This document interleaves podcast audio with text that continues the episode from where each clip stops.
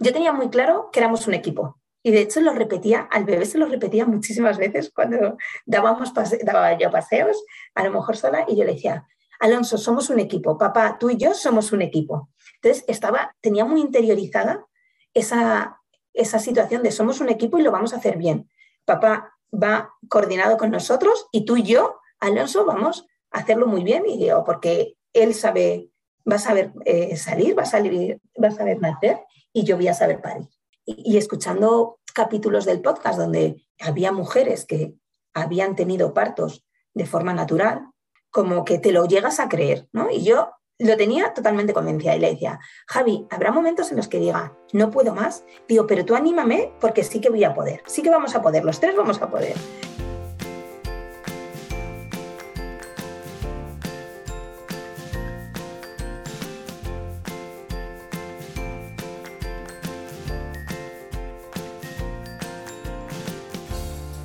Bienvenida, esto es Planeta Parto, el podcast en el que hablo con mujeres sobre sus relatos de parto y la manera única en la que dieron a luz a sus bebés.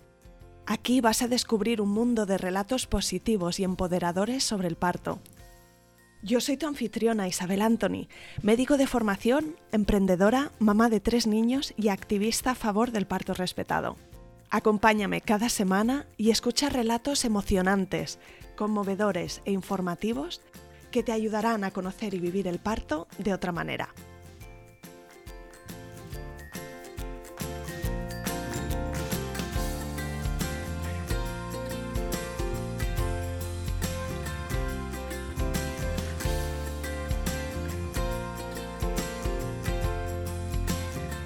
invitada de hoy se llama Elena Bautista, mamá de Alonso, que nació el 19 de febrero de 2022.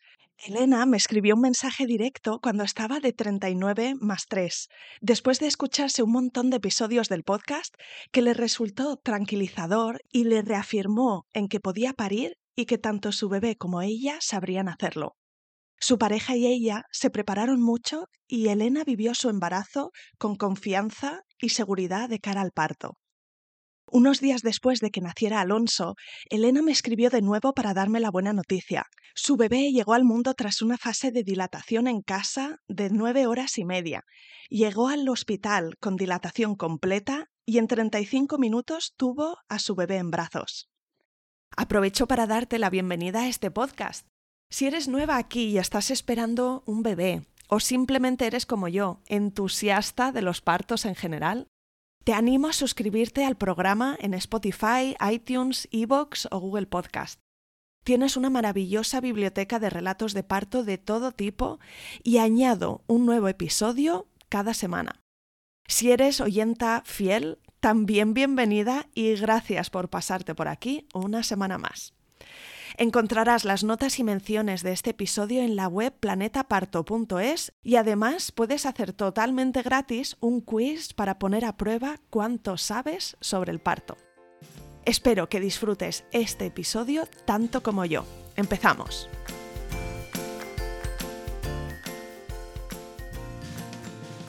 Bienvenida Elena y mil gracias por venir al podcast Planeta Parto. Muchas gracias Isabel por invitarme. Qué bien, tengo conmigo hoy a una oyenta del podcast, eres mamá súper reciente, enhorabuena por ello, y que además has podido escuchar eh, los episodios en la última fase de tu embarazo, así que me hace especial ilusión tenerte conmigo hoy. Bueno, la ilusión, la verdad, que me hace a mí el, poder compartir el relato con todas las oyentes, porque como dices, eh, yo estuve escuchando muchos relatos de parto en la, última, en la última fase del embarazo y entonces el estar aquí hoy, la verdad que me hace, me hace mucha ilusión. Eh, nació el 19 de febrero, Alonso, ¿verdad? Sí. Y estamos grabando 15 de marzo, así que no tiene siquiera un mes. No, no, no tiene un mes. Este sábado cumple un mes y lo tengo encima de mí mamando. ¿Alguna, algún ruidito podremos escuchar en algún momento en algún momento, seguro. Pues vamos a empezar por el principio y lo primero siempre les, les pido a mis invitadas que me cuenten un poquito de ellas, pues lo típico de dónde eres, dónde vives, a qué te dedicas y cuántos sois en tu familia. Eh, soy Elena y yo soy de Salamanca, pero llevo viviendo en Madrid eh, como 13 años, trabajando en, trabajo en publicidad y marketing online Y, bueno, pues eh, mi familia se compone de mi marido, que es Javier, que trabaja en lo mismo que yo, entonces nos conocimos en el sector, y, y el pequeño Alonso, que llegó, pues eso, como dices, hace, hace menos de un mes. Entonces somos los tres integrantes de, la, de, la, familia. Fantástico. No sé, cuéntame un poquito cómo fue ese camino hacia la maternidad, si tú siempre has sido muy niñera y tenías muy clara esa imagen de formar una familia, o si fue una cosa que eh, en una etapa vital ya mm, te pareció el momento. Pues mira, es verdad que yo siempre he sido muy niñera, de hecho tengo cuatro sobrinas y, y, me encanta pasar tiempo con ellas, estar con ellas, pero nosotros, tanto Javier y yo, pues eso, estábamos muy bien con las niñas, pero luego volvíamos a nuestra casa, a nuestro ambiente y estábamos fenomenal. Además, llevábamos desde que empezamos a salir juntos, viajando mucho, aprovechábamos cualquier fin de semana, puente, vacaciones para viajar. Entonces estábamos ahí como en esa dinámica de muchos viajes y vivir para nosotros, disfrutar y demás. Entonces hablábamos de la maternidad, de la paternidad como algo a futuro, sí, que estaba ahí siempre, pero como que no veíamos el momento. Y, bueno, con todo esto de, la pandemia y de las circunstancias que se han dado, pues claro, tuvimos que dejamos de viajar. Y es verdad que ahí fue cuando a lo mejor nos planteamos decir, oye, pues a lo mejor este puede ser un momento. Y, y, fue así, como un poco todo bastante fluido, decir, bueno, pues oye, ¿por qué no nos lo planteamos? O sea, es algo que los dos teníamos en mente, ¿por qué no lo hacemos ahora? Que, bueno, pues hemos parado en seco porque era lo que tocaba, pues venga, vamos a ponernos. Y, fue, la verdad, que bastante rápido porque decidimos, o sea, yo tuve que hacerme una operación de uterosepto que tenía diagnosticado desde hace muchos años.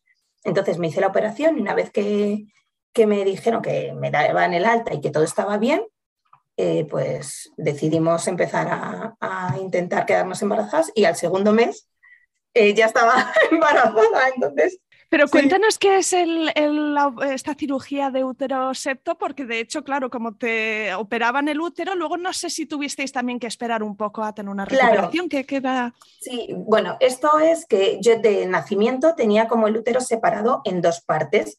Entonces, esto te decían, o sea, me, me dijeron que era un, posible eh, caso de, o sea, que podría darse eh, un aborto en el caso de quedarme embarazada, porque bueno, al final el útero al tener menos espacio, porque estaba eh, partido en dos, en dos espacios, en dos mitades, pues que podrían darse un aborto si me quedaba embarazada. Entonces, bueno, pues me recomendaron, dice, esto no te influye para nada en, en, en otras cuestiones, pero sí que en el embarazo puede que genere un aborto espontáneo. Entonces, bueno, pues ya decidí eh, eh, operarme. Después de, pues creo que fueron como dos, tres meses, eh, que me dijeron, está todo bien, está cicatrizado, si quieres puedes empezar a, intentar quedarte embarazada. Y, tal cual fue, pues eso, yo me operé en noviembre y en mayo me quedé embarazada, con lo cual el proceso fue, ya digo, que muy rápido. Y, y de hecho, cuando me hice el test de embarazo en casa, que estaba una mañana del lunes, me acuerdo, antes de irnos a trabajar y vimos el test de embarazo positivo, nos miramos y dijimos, pero ya, esto ha sido así de rápido, pero de verdad estamos, o sea, vamos a ser padres, o sea, estamos embarazadas, no nos lo creíamos. Y de hecho nos costó como mucho tiempo el asimilarlo porque decía, pues que ha sido muy rápido. Yo tengo 38 años, con lo cual también había ahí una, una cuestión de edad que podría influir. Entonces, claro, cuando ocurre que es eh, al segundo intento dices, uy, pero esto será verdad. O sea, íbamos a, la ginecóloga, nos hacía eh, pruebas, tal, o sea, nos hicieron eh, los test de embarazo, luego ya una ecografía, y, yo decía, pero es de verdad, es de verdad, y digo, que no me lo creo. Me decían, pero sí, ¿cómo no le vas a creer si estás oyéndole el latido ya? Y dices, jo, como hay muchos casos que queda, que tardas mucho en quedarte embarazada y lo sabes, dices, entonces como que esperas ser una de esas y dices, pues mira qué afortunada he sido, que ha sido todo mucho más rápido y, Así que os tomasteis la noticia con, ilusión. Bueno, y no sé cómo te encontrabas tú físicamente. ¿Ese primer trimestre fue el típico de, mucho cansancio y de un poco de malestar en el cuerpo o estabas a full, a tope? Pues mira, he tenido, ahí también he tenido mucha suerte porque eh, he tenido un embarazo buenísimo. El primer trimestre eh, fue como para intentárnoslo creer nosotros, íbamos eh, a hacernos las revisiones y demás y, las ecografías y como que no nos lo creíamos y de hecho se lo contamos a la familia muy pronto también para exteriorizarlo y, hacerlo material y hacerlo tangible, ¿sabes? De, de, que sí, que sí, que esto está ocurriendo. Y yo me encontraba fenomenal.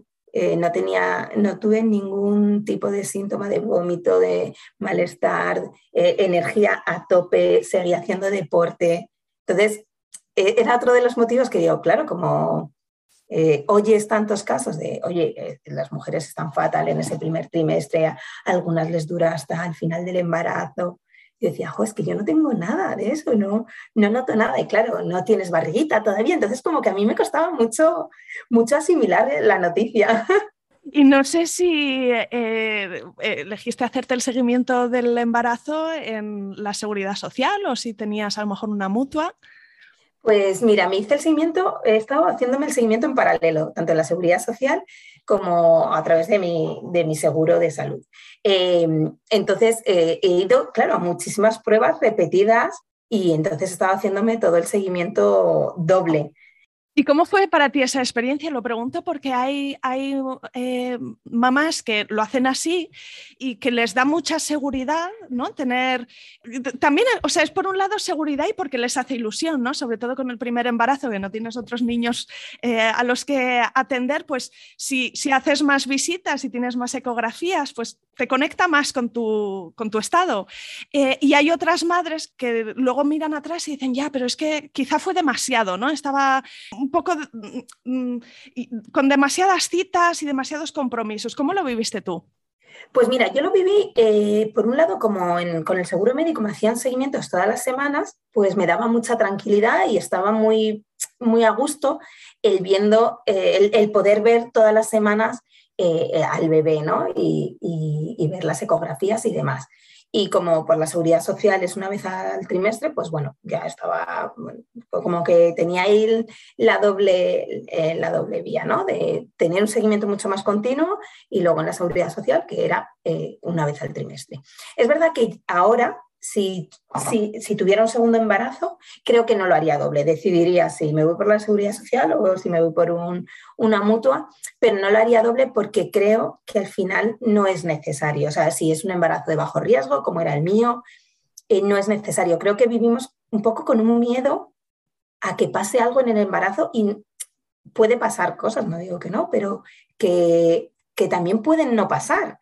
Pero creo que nos han metido mucho como que ahí como que es un riesgo. Y dices, sí, es una etapa preciosa de la vida. Entonces, vale, hay que hacer un seguimiento, hay que estar controladas y demás, pero a lo mejor no es necesario todas las semanas. En un embarazo como el mío, que era de bajo riesgo, donde yo me encontraba fenomenal, donde no tenía ningún síntoma, donde no había ningún problema. Entonces, si tuviera que repetir en unas circunstancias parecidas, eh, creo que no, lo, no haría ese doble seguimiento. Y dices que era un embarazo de bajo riesgo. No sé si en algún momento tuviste algún susto. No, es que no, no tuve ningún susto en ningún momento. Lo he vivido con mucha tranquilidad también, es verdad, eh, porque he ido leyendo mucho, informándome mucho, viendo documentales y demás. Entonces, como que lo he vivido con mucha tranquilidad diciendo, esto es un proceso natural del cuerpo. El cuerpo es muy sabio, el cuerpo de las mujeres me parece que es brutal la adaptación que tiene eh, al embarazo. Entonces era como, eh, vívelo, disfrútalo y ya está. Y entonces yo estaba muy tranquila y no he tenido ningún susto como para alterar esa tranquilidad. Háblame de esos libros y esos documentales. ¿Qué, recuerdas que te influyera y qué, tipo de lecturas estabas buscando? Pues mira, yo cuando, cuando me quedé embarazada, la verdad es que hubo un momento que dije, bueno, a lo mejor debería empezar a leer sobre esto, porque no tenía, o sea, no me había planteado qué tipo de parto quería o qué tipo de, cómo quería vivir el embarazo. No me lo había planteado. Entonces, ya, no, eh, a lo mejor debería empezar a leer, pero como que, bueno, pues no, no sabes por dónde empezar, ¿no? Dices. Y en octubre me acuerdo que me apunté a un, a un taller eh, de yoga prenatal con una chica que se llama Marina Rubio. Eh, y me apunté, pues a mí me gusta el yoga, practico yoga de forma habitual y bueno, pues lo, se lo vi en Instagram y dije, uy, pues voy a apuntarme con Marina. Además yo ya la seguía, la conocía, entonces eh, hice el taller y ahí como que eh, empezó una, o sea, me descubrió una nueva parte eh, o algo que ya no, que no me había planteado, que era, pues eso, un parto no intervencionista, eh, donde, bueno, pues vivirlo de una forma más natural.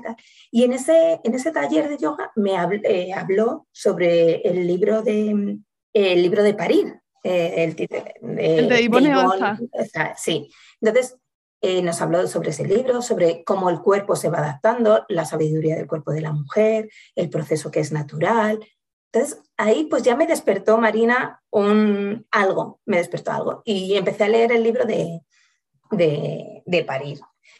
Y es verdad que, bueno, pues me abrió una ventana de posibilidades que yo a lo mejor no me había planteado, ¿vale? De, pues eso, cómo, cómo nuestro cuerpo está hecho para poder parir y para poder albergar vida, dar vida eh, ese, ese, taller de yoga, la verdad que me, me abrió ese mundo de posibilidades. Además, también me acuerdo que nos habló de un documental que era mamíferas y, me vi el documental, me encantó. De hecho, hice eh, a mi marido que lo viera conmigo en otra, porque, claro, en todo esto yo le iba hablando a, eh, a Javier sobre, sobre el parto y las posibilidades de que no fuera un parto como lo tenemos en la cabeza, tumbadas, con epidural y demás. Y claro, él me decía, es que me estás hablando de unas cosas que, claro, todas las mujeres de alrededor, mi madre, mi familia, mis amigas, han parido así. Y tú me estás hablando de otras cosas que me dan un poco de miedo. Y decía, pero no, es que todo lo contrario.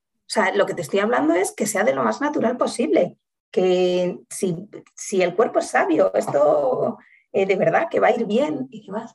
Entonces, con todas esas diferentes fuentes, como que yo me iba eh, nutriendo y sobre todo creyéndome capaz de eh, que fuera de otra manera el parto. Y luego ya poco a poco, bueno, pues me fui preparando también con preparaciones al parto.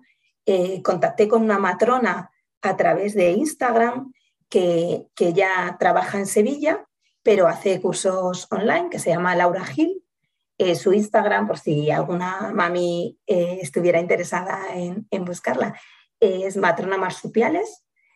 Y, la verdad que es un encanto. Trabajar con ella para mí ha sido también muy enriquecedor. Hice varios cursos de preparación al parto, de la gestión del dolor de, y de la adaptación de nuestro cuerpo. Y bueno, pues eso como que iba viendo otras posibilidades y, y, bueno, pues ahí fue poco a poco como pues eso, descubriendo esa parte que podría, que podría darse.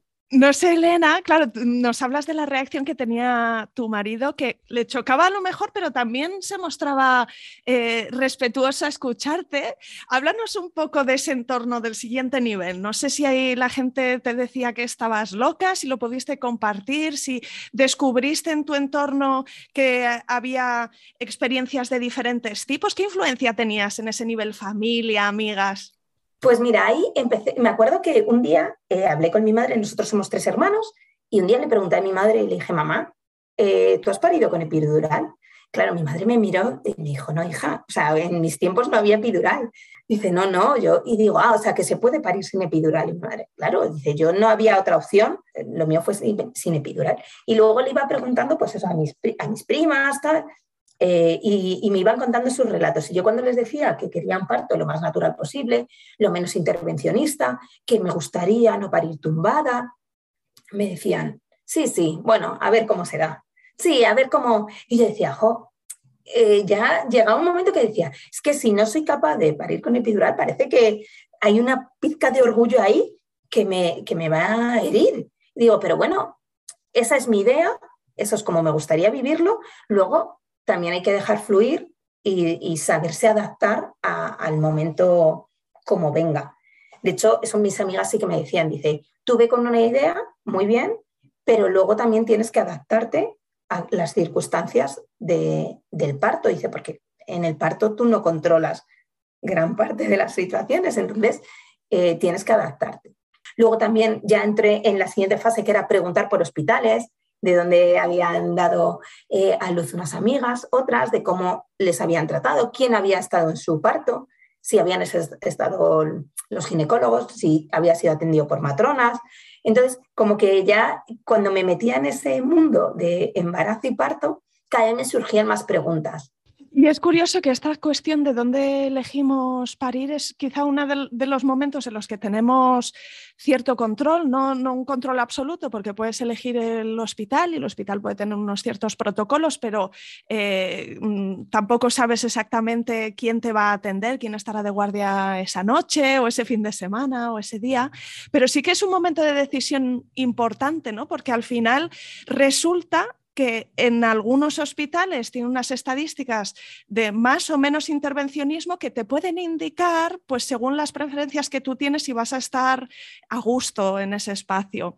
Eh, en tu caso, que te ibas haciendo el seguimiento de las dos maneras, ¿dónde elegiste parir?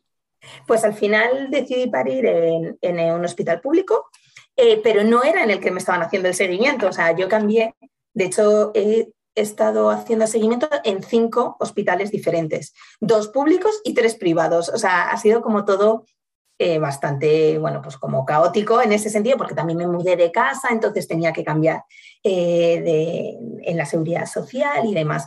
Eh, al final decidí hacerlo en un hospital público porque era el que más confianza me daba y el que tenía los medios que, que a mí me aseguraban.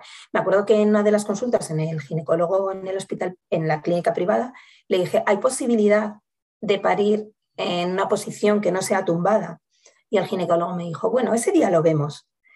Y a mí esa reacción no me dio nada de confianza. Entonces dije, pues es que quiero estar con la tranquilidad de saber que tengo otras opciones y que se van a respetar esas opciones de decir, oye, puedo estar en cuadrupedia, hay una silla de parto, la cama es articulada, diferentes opciones. Entonces, al final me decanté eh, por un hospital público y fui a, dar a luz al, Puerta de Hierro. Y no sé si hiciste traslado de tu expediente o decidiste ir ahí de urgencia cuando hiciera hice, falta. Hice el traslado del expediente en la semana 38 del embarazo y de hecho en la 39 me llamaron y me dijeron, vente mañana que te veamos eh, por, por verte antes del parto, porque claro, estás ya muy avanzada. Y fui, tuve una cita con una ginecóloga y de hecho elaboré un plan de parto para, eh, para presentarlo y demás, o sea que eh, sí que fui como, o sea, sí que hice un, mini seguimiento en ese, en ese hospital, al menos tuve una cita. Pues cuéntame esos últimos días anteriores a que se anunciara Alonso, cómo te encontrabas, si tu parto empezó de pronto o si fue una cosa que se fue anunciando poquito a poco.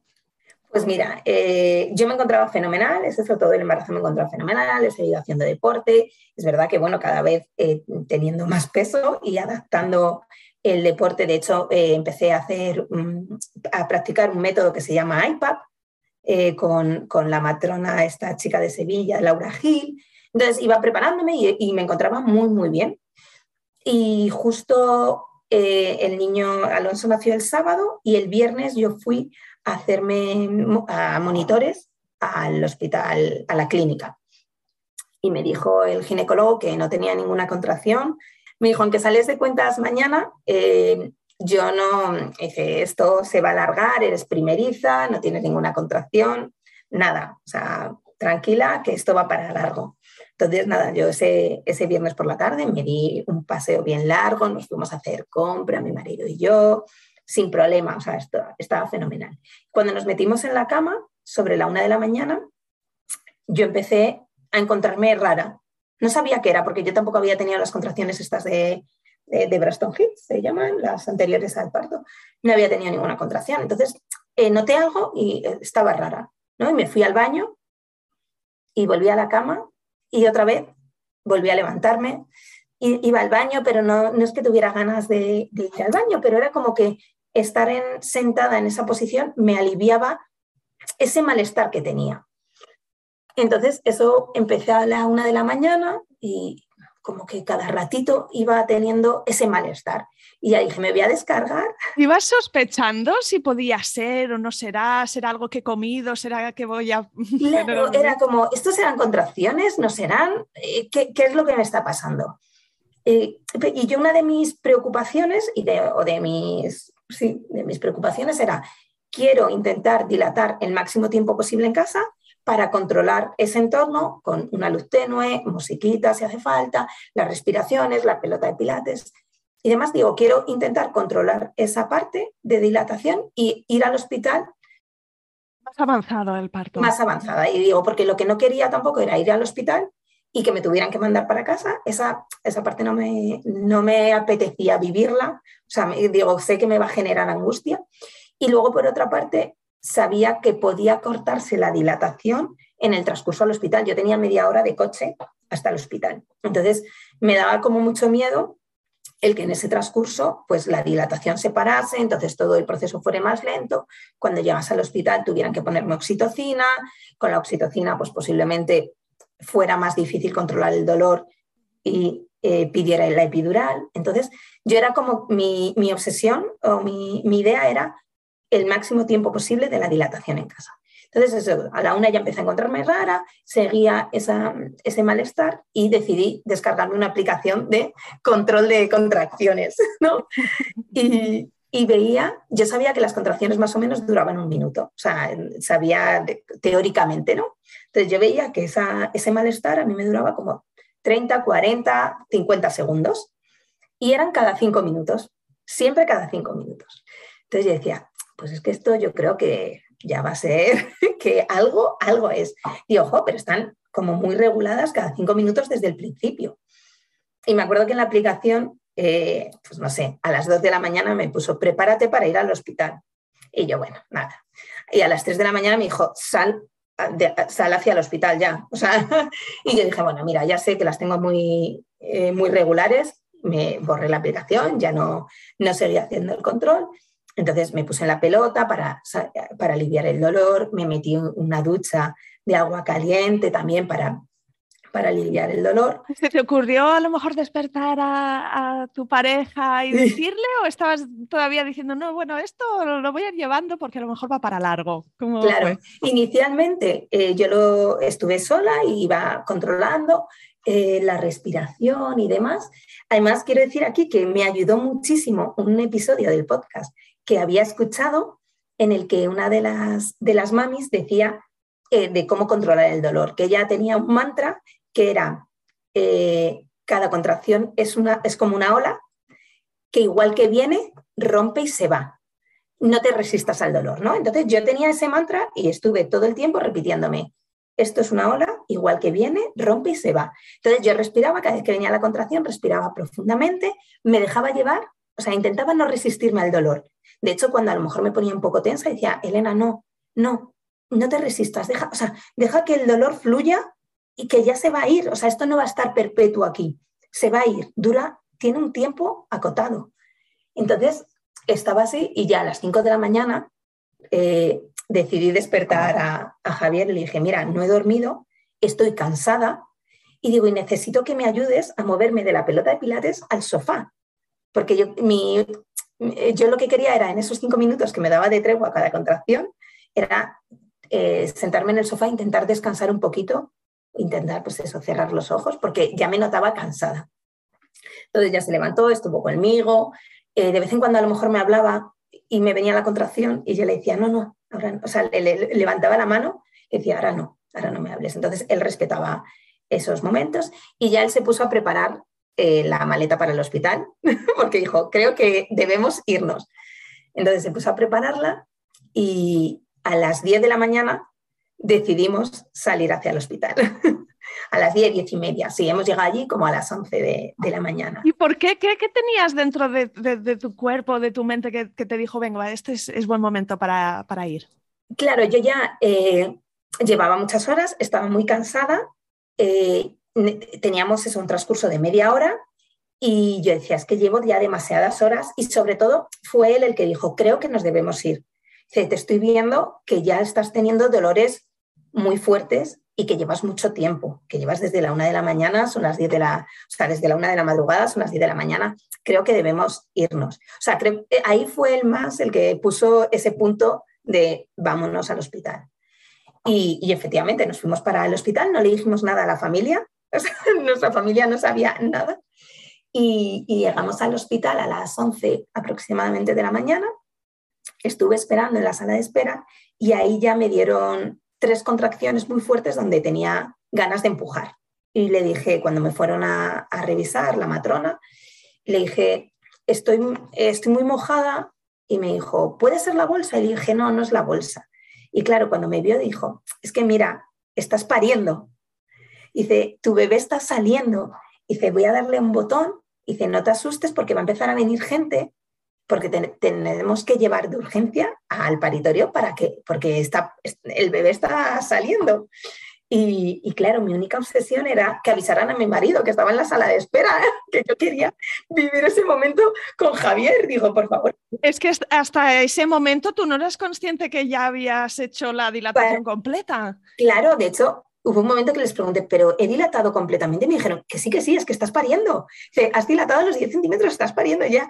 Yo decía, pero no me lo creo. Es que eh, claro, me sentí muy orgullosa de, he conseguido vivir todo ese proceso de la dilatación en casa, que era como quería vivirlo. Pero yo decía, pero no me lo, o sea, no me creo que ya que ya esté, esté aquí, no hemos avisado a nuestras familias, no estábamos como concienciadas porque el día anterior nos habían dicho que iba para largo, que no había ninguna contracción, que el bebé se hacía esperar. Entonces era como, no, no, que es que llega en su fecha y, en tu caso no llegaste a pasar por ese momento en el que, ¿no? Como que sientes que no puedes más, que también es un momento de, transición. A menudo eso es lo que anuncia que ya estás en dilatación completa, pero uno de los miedos cuando somos primerizas, sobre todo, es como que no sabes cuánto más tiempo y cuánto más doloroso va a ser el proceso. Y, creo que a ti te dieron la noticia y dijiste, ostras, pues, pues ya está, o sea, como que lo peor ya ha pasado, ¿no? Eh, esto lo tengo cogido de la mano. Y...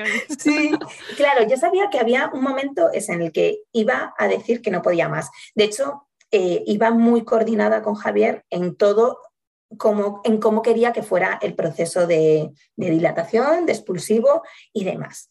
Entonces, eh, claro, ahí yo le dije, Javi, va a haber un momento en el que yo diga que no puedo más y posiblemente pida la epidural, pero dame ánimos, dame ánimos porque creo que sí que voy a poder. Yo tenía muy claro que éramos un equipo y de hecho lo repetía, al bebé se lo repetía muchísimas veces cuando dábamos daba yo paseos, a lo mejor sola, y yo le decía, Alonso, somos un equipo, papá, tú y yo somos un equipo. Entonces estaba, tenía muy interiorizada esa, esa situación de somos un equipo y lo vamos a hacer bien.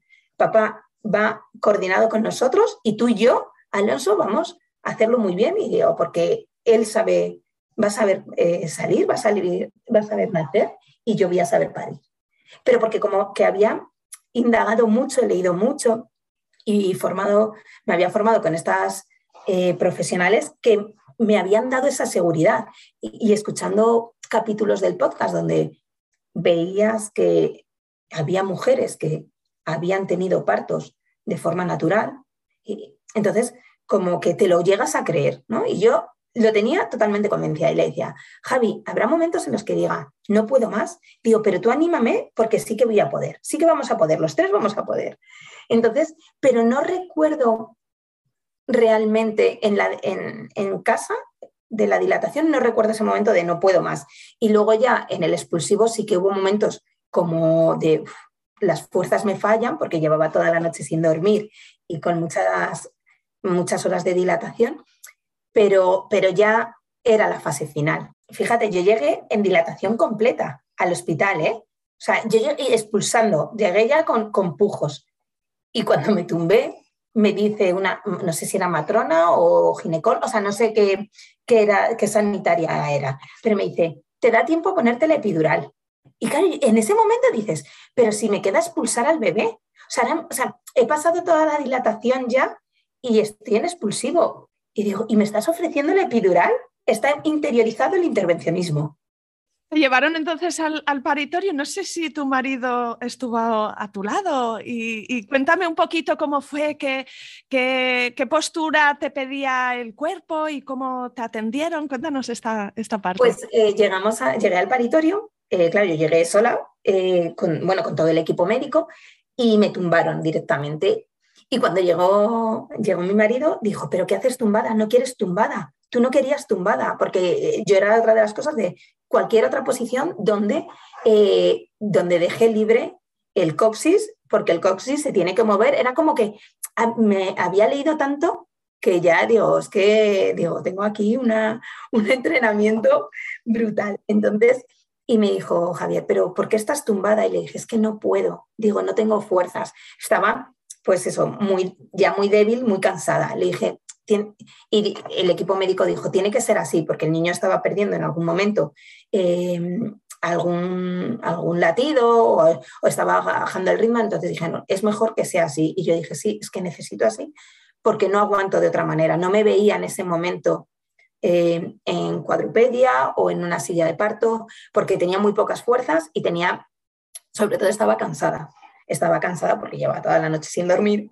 Entonces, eh, fue así, eh, tumbada, y claro, a Javier eh, dijo, pero entonces nos quedamos, ¿no? Dice, no nos vamos, y digo, no, no, que es que estoy, estoy, está saliendo ya el bebé.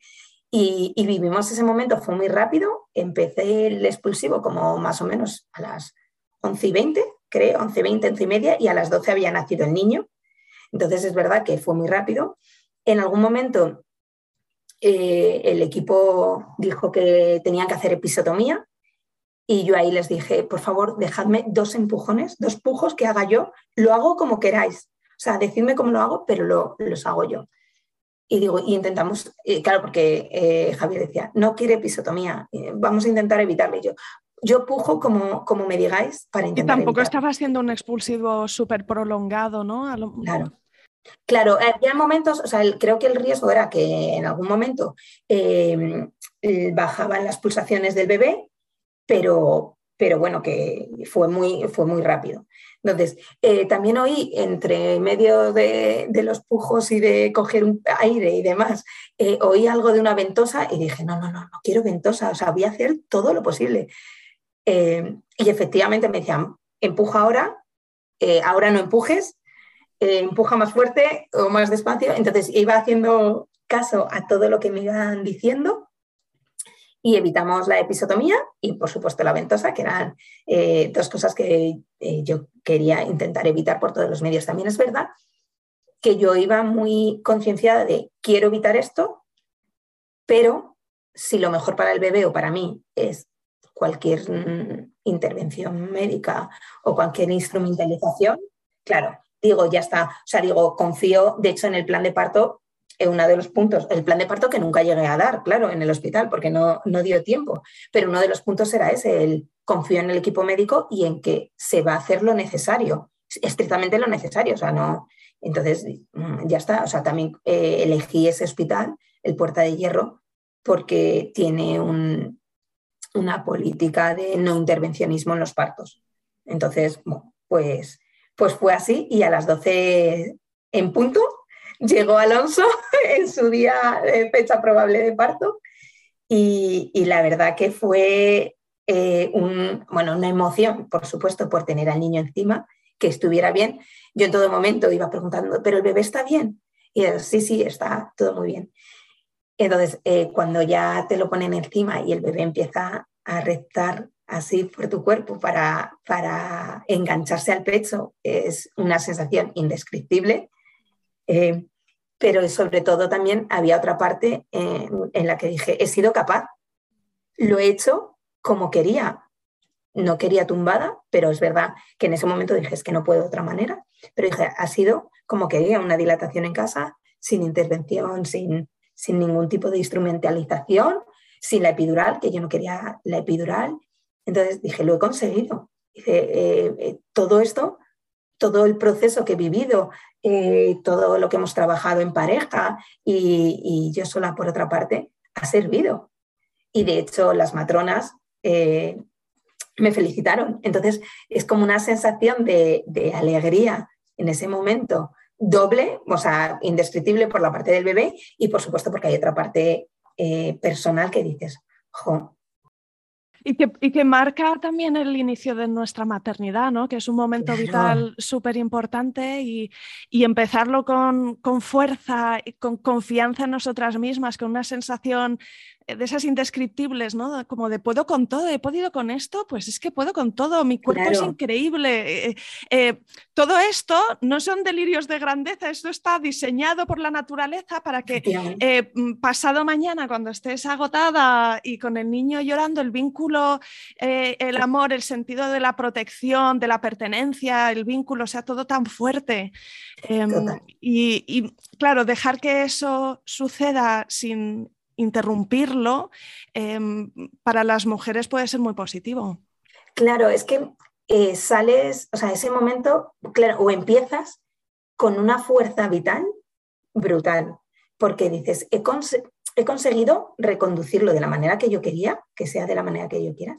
Y es que efectivamente confías en tu cuerpo plenamente y dices, es que, claro, las cosas tienen que ir bien, es que tienen que ir bien. Es que ahora eh, le voy a dar de mamar al, bebé y, va a ir para adelante y va a, seguir todo bien. Entonces, es verdad que te sientes eh, muy fuerte y vuelves a como que confías en tu cuerpo y, y creas ese vínculo súper fuerte con el, con el bebé, porque dices, el equipo que habíamos dicho que íbamos a ser, lo hemos sido en la, en la práctica. Entonces, y es verdad que te metes en ese planeta parto que, que, da honor al, podcast, porque yo recuerdo que miré a Javier en uno de los momentos y le dije, estás nervioso.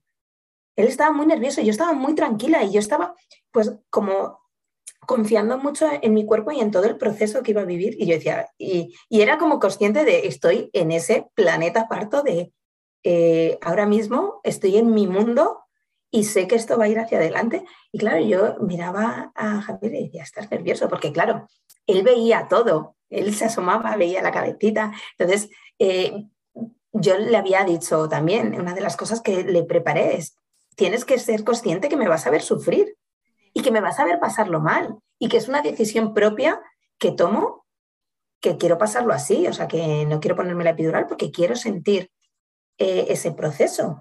Y, digo, pero, pero yo estaba en, mi, en ese micromundo donde, bueno, tienes, no te digo que no tengas dolores y malestar, pero, pero es que al final eh, es pasajero.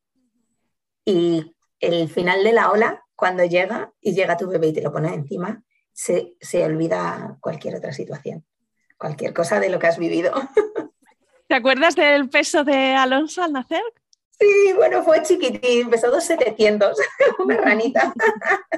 Sí, pesó 2,700 y 45 centímetros. Y pudisteis hacer piel con piel, no sé si de forma prolongada y ya empezasteis, ¿no? Como a crear ese, esa nube, ese nido, esa, familia que acababa de nacer.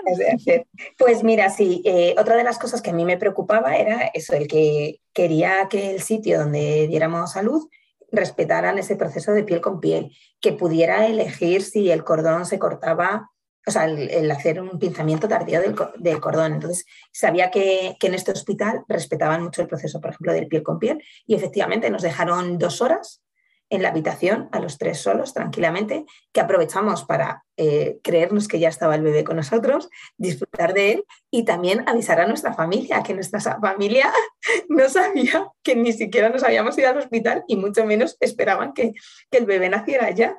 Entonces, eh, pudimos hacer ese piel con piel. El niño además se enganchó muy bien y empezó a mamar y lo tuvimos eh, ahí encima de nosotros esas dos horas. Luego ya nos, eh, me llevaron a, la habitación más tarde, porque claro, eh, con toda la situación COVID pues, y con la urgencia con la que yo había entrado, no nos, podían, no nos habían hecho eh, las, las pruebas de que dices, oye, estás dilatando, entonces ya te hacen el antígeno, te dan los resultados. Entonces, eh, también estuvimos más tiempo en el paritorio porque no, no, había salido el resultado de nuestro antígeno.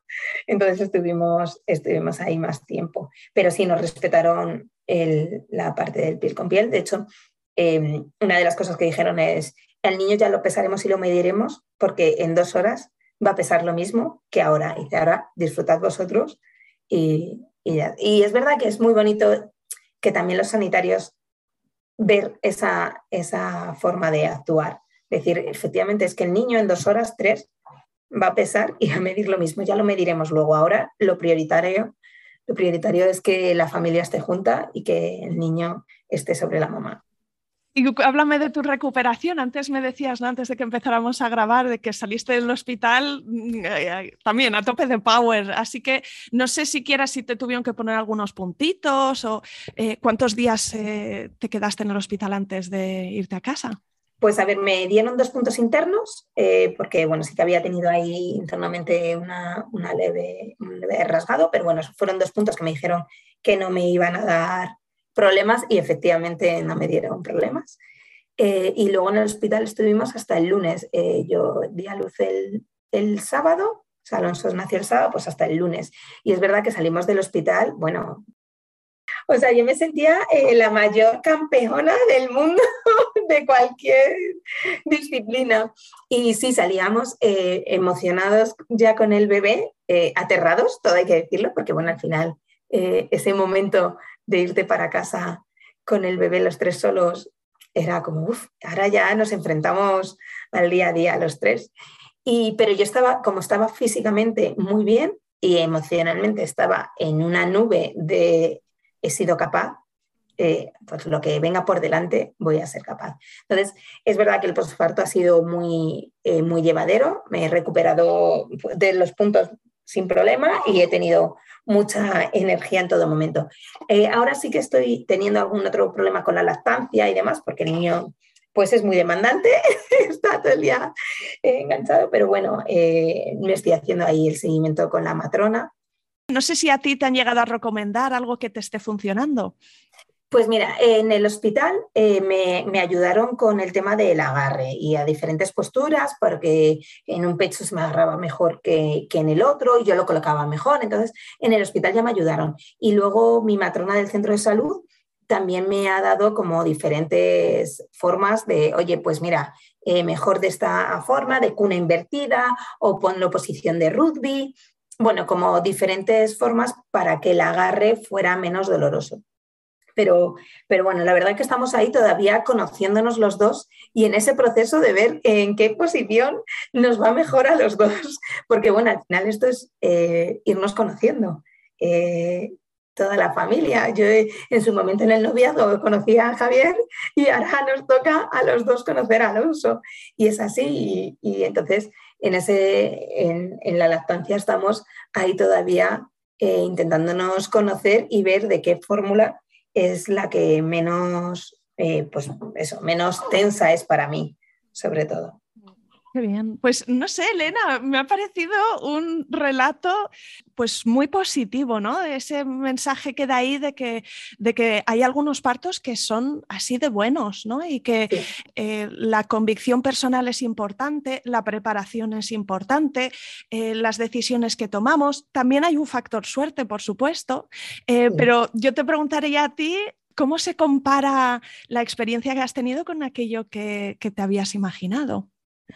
Pues nunca me lo hubiera imaginado así, o sea, eh, así de positivo, o sea, porque nunca creí aguantar toda la dilatación en casa, o sea, no entraba dentro de mis planes el, aguantar todo, toda la dilatación en casa.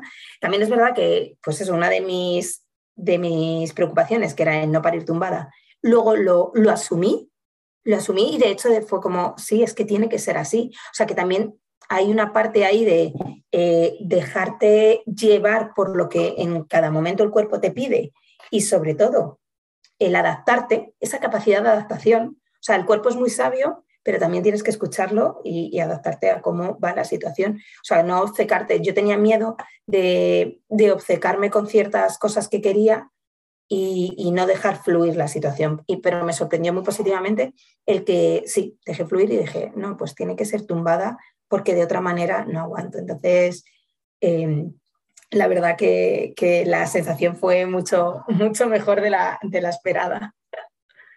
¿Y cuánto dirías que fue un buen parto porque tuviste mm, buena suerte o porque influyó una buena preparación?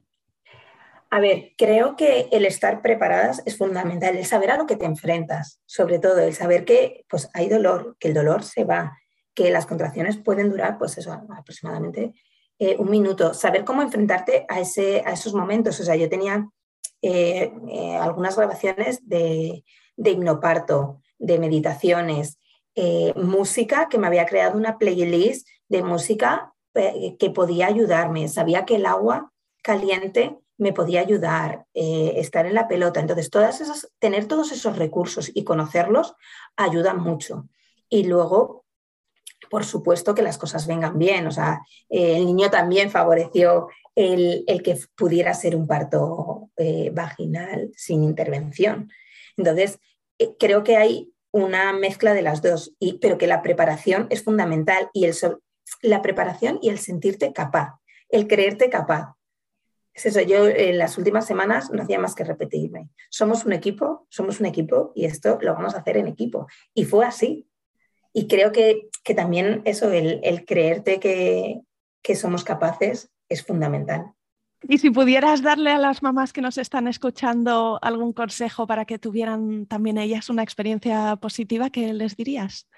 Pues les diría que se nutran de, todas aquellas fuentes que para ellas sean de ayuda. O sea, cada uno, cada uno nos ayuda a unas cosas o cada mujer nos preocupamos de unas cosas durante el embarazo. Entonces, que se nutran de aquellas fuentes que para ellas sea lo más importante y sobre todo que confíen en su cuerpo. O sea, para mí creo que es fundamental el confiar en el cuerpo de la mujer, que es que está perfectamente diseñado para, para vivir este momento y vivirlo de una forma positiva y tener un recuerdo positivo del parto y tener un recuerdo positivo del embarazo.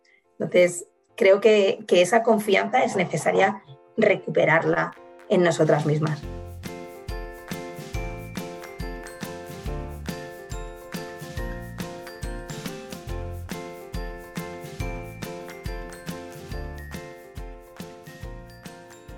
Aquí acaba este episodio. Si te ha gustado, no te olvides de suscribirte a Planeta Parto en Spotify, iTunes, Evox o Google Podcast para que puedas ver los nuevos episodios en tu lista de reproducción. Además, puedes ir atrás y encontrar una estupenda biblioteca de relatos de parto de todo tipo que espero te empoderen y te ayuden en tu propio camino. Será genial y te estoy muy agradecida si me dejas un comentario, porque eso ayuda también a que más mujeres encuentren y escuchen este programa, o simplemente puedes recomendarle el podcast a alguna amiga y me estarás echando un cable con el objetivo de ayudar a más madres a conocer y vivir el parto de otra manera. Cuídate mucho y nos vemos la semana que viene.